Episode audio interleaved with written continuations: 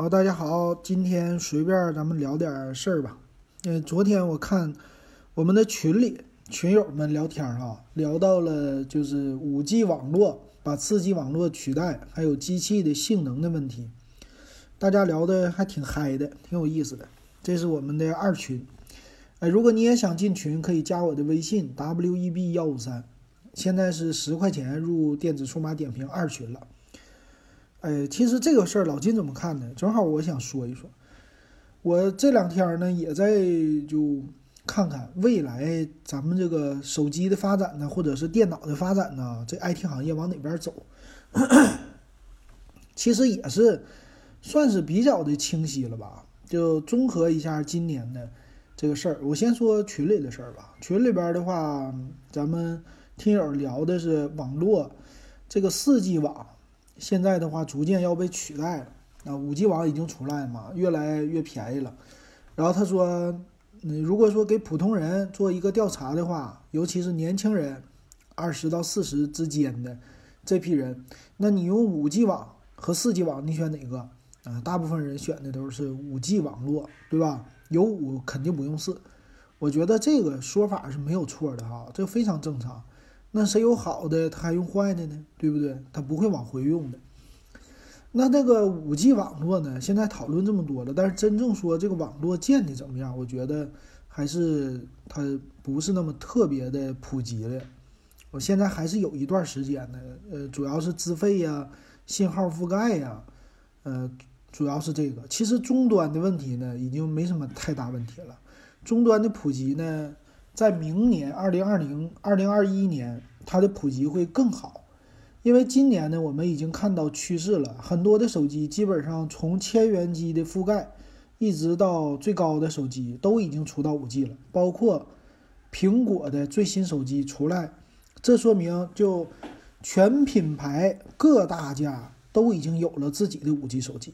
为什么之前我说说苹果的五 G 要不出，那就是一个。呃，五 G 没普及的时代，就是说明这一点哈。因为苹果的销量，苹果的人群，那实在是这么大一个，这么大一堆人，你要是不出一个五 G 手机，那你怎么能说这五 G 能普及，对吧？尤其是高端用户都用五 G，所以说到这一个节点，这是一个时间节点啊，这个就是五 G 的时代已经来临了。那到了明年呢，是五 G 普及之年。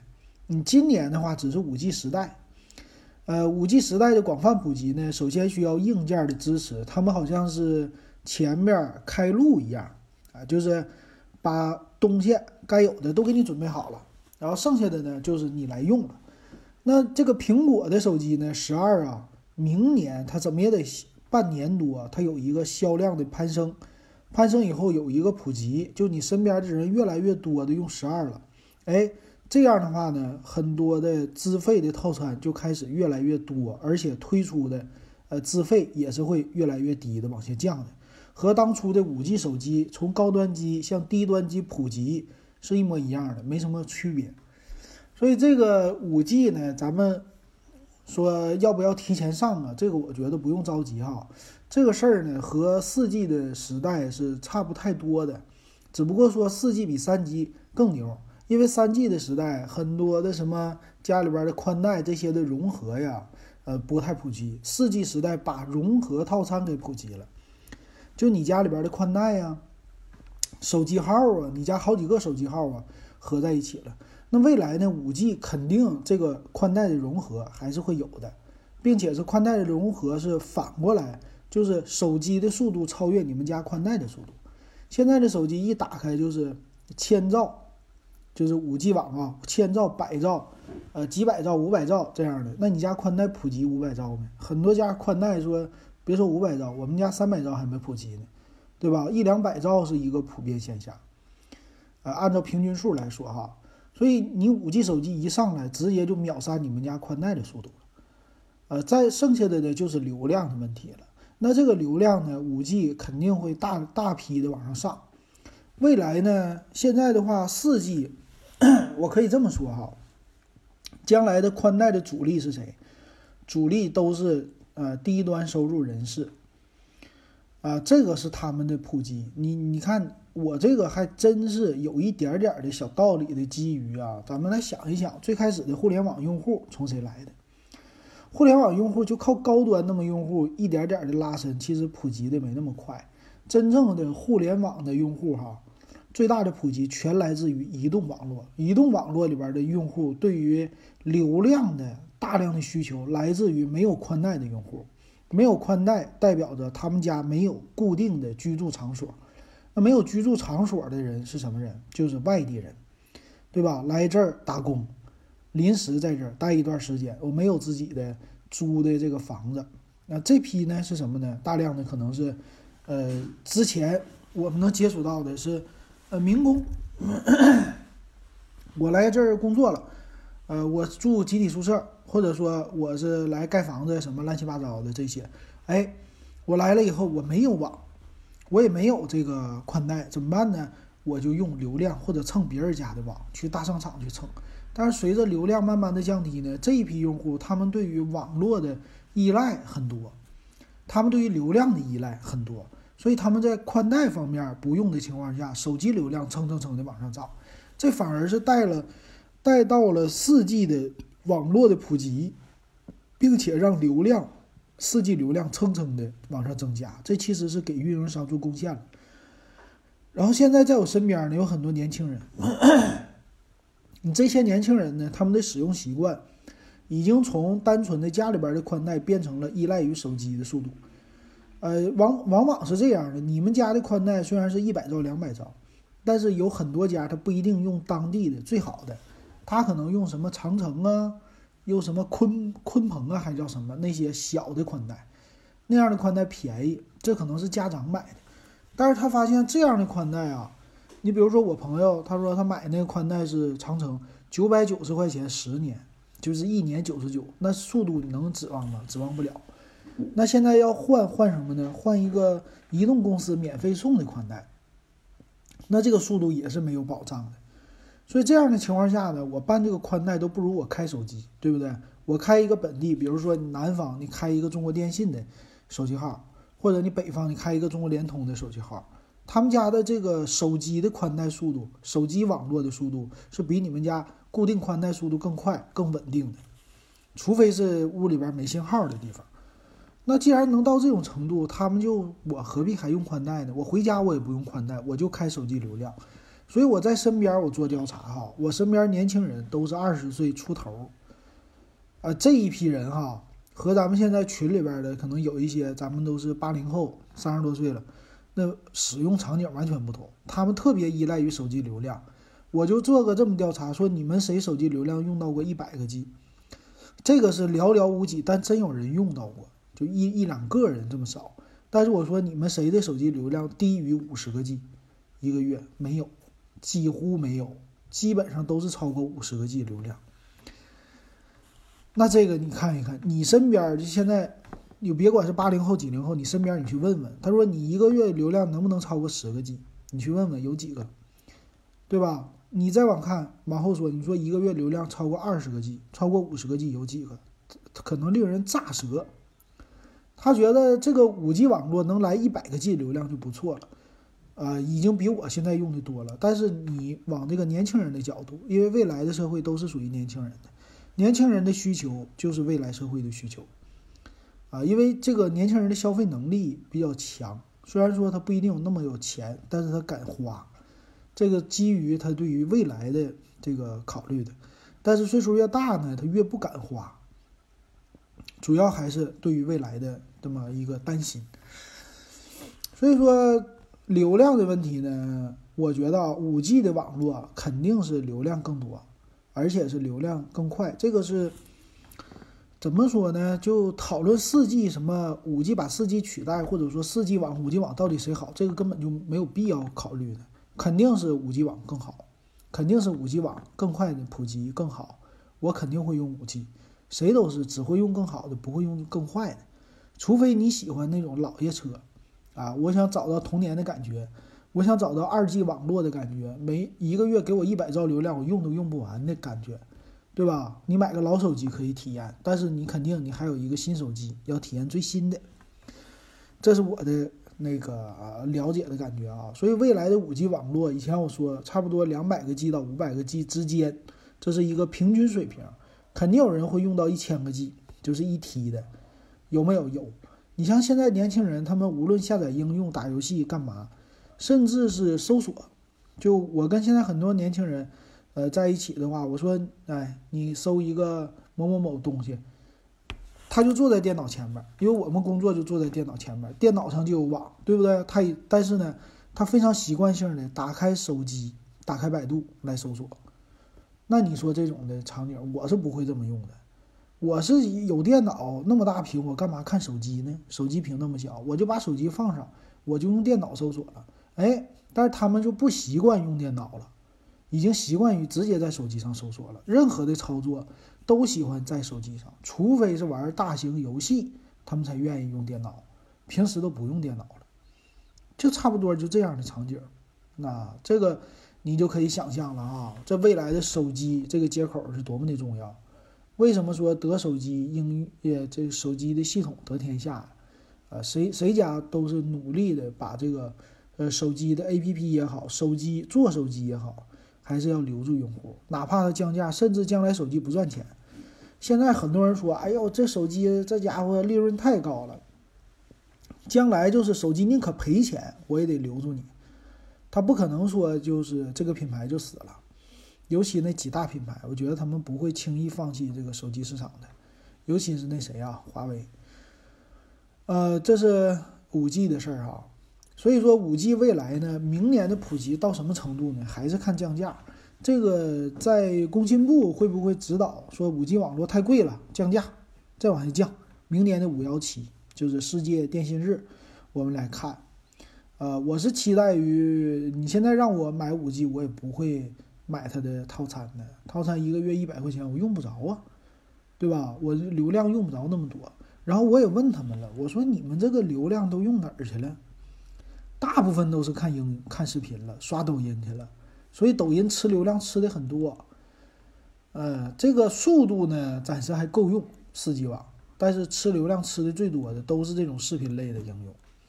他们看这个多，所以他们对于语音、视频这样直播类似的哈，这种高流量的应用的依赖非常大。娱乐呢也以这种的为主，当然也有玩游戏哈。我但是玩游戏那种的，在通信的时候流量没那么大，它就是更新的时候、下载的时候比较大。它对于网络的延迟有要求，所以五 G 网络呢，呃，只要是价格降的合理了，是能。把年轻用户先吸引到了，只要年轻用户先吸引到了，其实赚钱就没什么问题了，就不会运营商先吸引吸引老年用户了，所以这也是一个悲哀，是不是？老年用户直接就被忽略了啊！所以那你就看呗，年轻人，尤其是二十岁刚出头大学生这些人，他们有钱吗？一个月一百块钱的电话费，他们能支出吗？是吧？有多少人愿意支出？所以这个五 G 网络肯定得降价。降到个三五十，甚呃对三五十块钱，大家还是可以接受的。比如说三十块钱给你一百个 G 流量，哎，这一个月一百个 G 三十，这个他们可以接受。因为我问了很多人，他们买的便宜的话，一个月也就四十块钱，一百个 G，啊，尽情的用。所以这愿愿意花这个钱哈。啊，这是三四 G 网络的，然后再有一个就是他们也讨论一下未来。啊，手机这些的什么内存啊、存储啊会升级，升级到什么程度？可能内存都是几百个 G 了啊，这个呃有点远啊，不用想这些啊。但是我也能呃差不多想到一些吧，比如说手机的内存现在有呃十六个 G 的内存了，是吧？八八 G、十二 G、十六 G 已经有了，未来可能就是呃二十四 G。三十二 G 这么的了，嗯，可能往上加了。但是呢，这个事儿看电脑端哈，它也是有一个瓶颈。电脑端呢，四 G 到八 G 之间还是挺快的，但是八 G 到十六 G 之间，这个好像再往上就没有什么太大的必要了。很多人的电脑八个 G 就已经很流畅了。说卡顿不卡顿了，然后八个 G 加到十六个 G，基本上没觉得有什么太大的变化。对吧？我们我现在的电脑就是八个 G 的升级到十六 G，我跟觉得八 G 的状态没什么区别，呃，几乎你看不出来区别，所以我感觉装到十六 G 也没什么意义，嗯，就是心里满足啊，知道内存大了，但是性能说速度更快了有没有？没感觉。那这个手机到什么时候呢？它应该那个内存呢，也是到一定的时候它就够用了。到多少个 G 我不知道，是到什么，呃，三十二个 G 内存呢，或者六十四个 G 内存呢，它就够用了啊，就以后就不用那什么了，呃，这个说不好。呃，现在呢，反正八个 G 内存的，大家是觉得还是够用的，是吧？十二个 G 内存的，还是觉得有点太大。这个存储呢，肯定是越大越好了，但是，呃，这个存储可能也是随着时间哈，将来肯定是按 T 来存的。你的手机可能有个，呃，一 T 空间都不够，可能五 T，啊，十 T 这样的这么多个空间，为什么会用这么多呢？主要是，呃，拍照，拍照它的更大了，拍视频更大了。将来 4K 视频如果普及的话，一个视频按 G 算，啊，一个 G、两个 G、十个 G。这样的视频随随便便一拍就这么多，所以它对于存储空间是有要求的，并且这个芯片也降价，所以存储这个事儿呢，倒不是说呃不可能啊变成大存储了，这是不可能的事儿，这个没啥。所以其实 我们对于内存呐、存储啊这些的聊，我觉得也没什么太大的意义，因为这东西只要是降价了，那肯定就是更大的啊，而且是。反过来推什么电脑市场啊，也是，它肯定会升级的，肯定会变得越来越大，而且价钱还越来越便宜，这就是科技产品的力量，科技产品的意义是吧？这么多年，那还有什么呢？但有一个角度大家没有考虑的，就是现在的云手机、云游戏、云电脑这些正在也是试验阶段，而且是越来越成熟的一个技术。未来这方面的技术会大量的应用，啊，这个就有意思了。就是你的手机未来就是一个入口，是一个终端，但是这个手机呢，它性能也很强大，但不需要那么高级别的呃存储的支持和内存的什么的支持。它需要的是什么呢？就是屏幕更好，手感更好，外观更好，网络速度更快。呃，需要这样的支持，所以未来我感觉哈，云手机的概念，啊，看怎么建吧，主要还是价格。如果 OK 的话，它的概念会很好的。呃，甚至未来哈，就是像你们家现在的，呃，宽带，咱可以这么想想，你们家宽带现在的光猫，你们是花钱买的吗？这个我们以前办宽带的时候，光猫都是要花钱买的嘛，呃，现在不用了，免费送给你，对吧？而且也不值钱了，那未来这个手机作为一个入口，会不会变成这样？就是它以后你只要买我的服务，手机我设备租给你或者送给你，然后二二十四个月是一个合约期，每二十四个月或者十二个月免费给你换手机，然后你也不用担心传输数据，你这些什么个人的通讯录啊、照片啊、乱七八糟的，全部都给你存储在云上。手机只是一个终端，进去登录你的账号，整个就是你原来手机界面了。可能会有每家的云服务不同，但是他们家卖的以后最多的是除了手机终端之外，就卖里边的云服务了。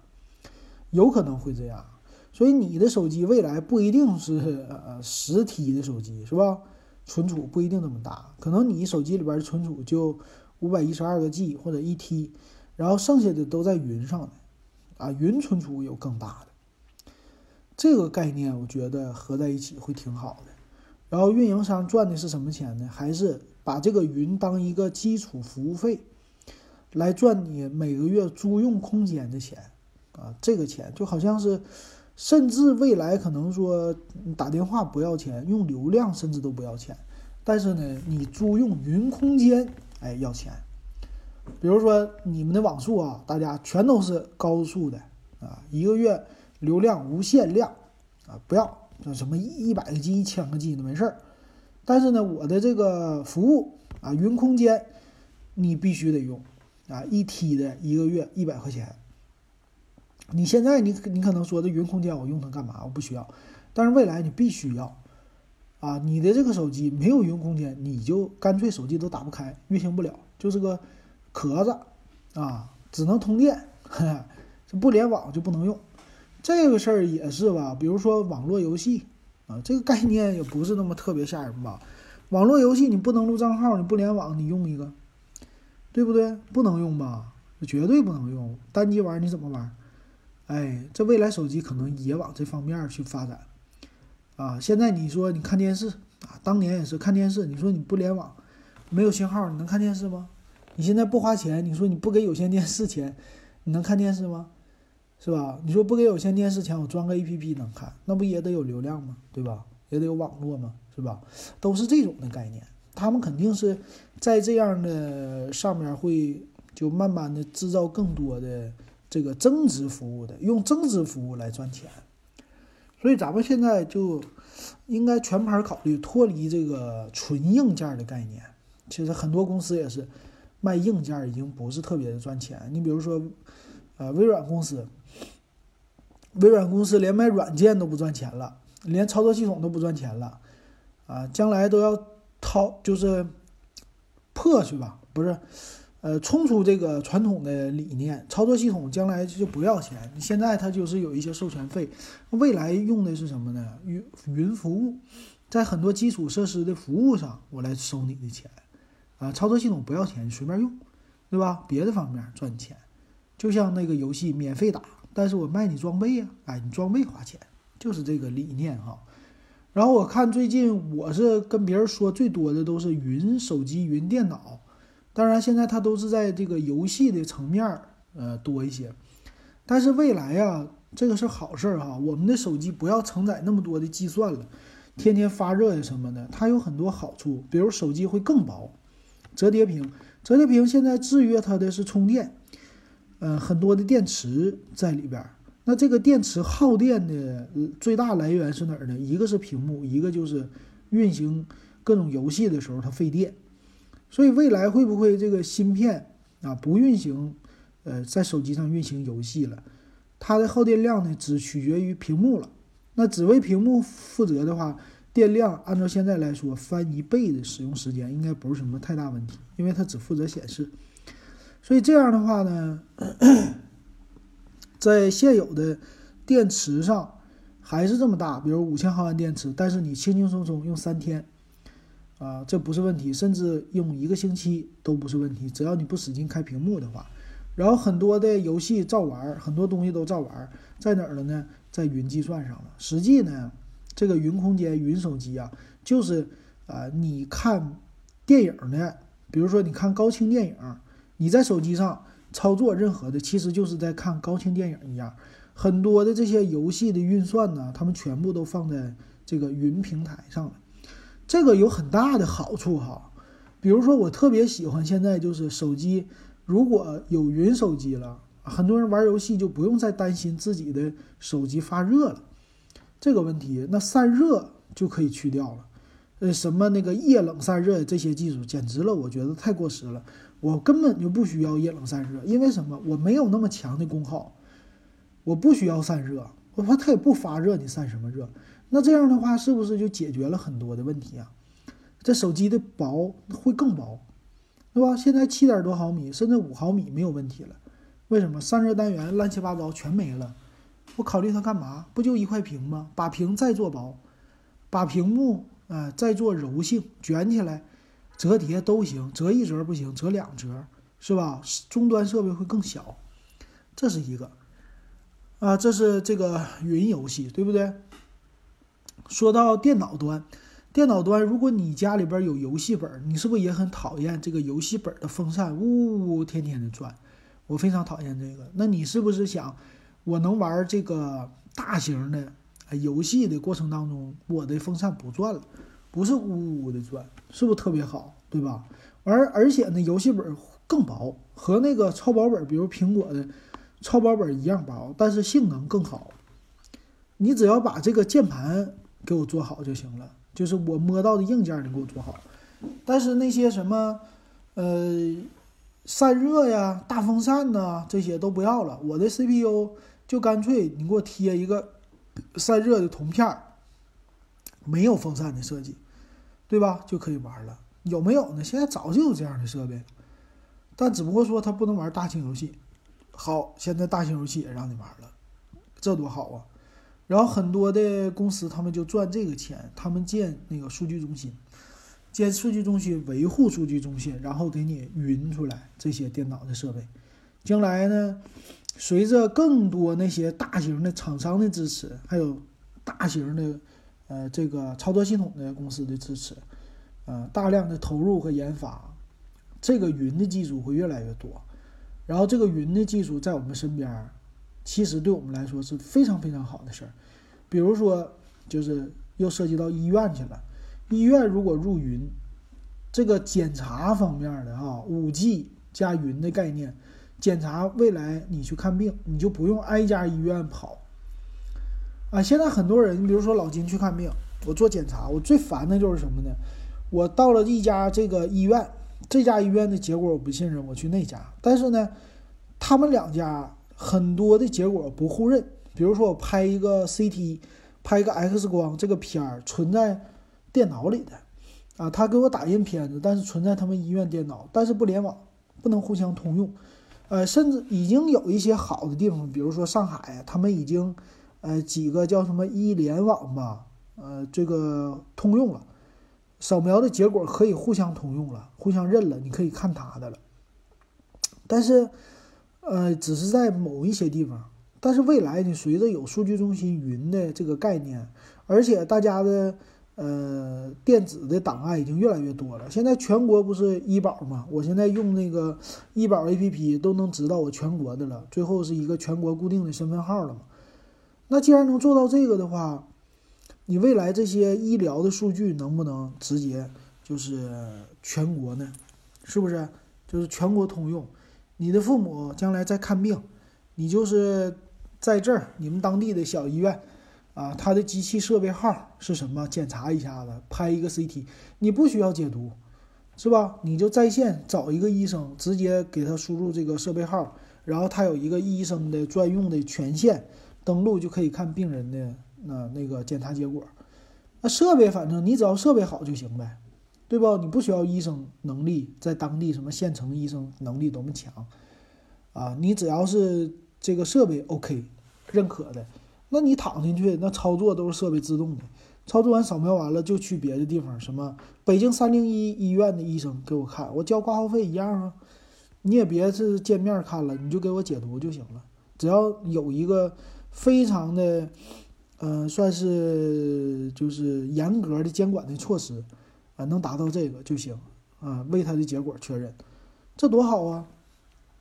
在将来的看病啊，通过云的概念了，五 G 的这概念了，将来看病你也可以，不能说足不出户吧，但是得到更好的治疗了，而且给你省费用，给国家医保也省费用，是不是？你现在这个麻烦劲儿，这医院看完那个医院看，那医院看完那医院看，哎，每个医院都给你做。做这些检查都来一遍，这种事儿其实，在身边咱们讨论这个，你不知道。你要真经历过一次，家里边有人啊，从小小的地方，比如说我父母啊，在小城市居住，然后我在大城市上班啊，我就想让他们在大城市看病啊，搁家看不好，那小城市的这些检查全白费，拿了医生看一眼，我再重新做，在我们医院重新做一下，这事儿太多了。所以其实我们脱离开这些手机、电脑，哈，呃，单纯的应用，我们现在很多人都在想的，就是单方面的，咱这宏观一点哈，别太微观。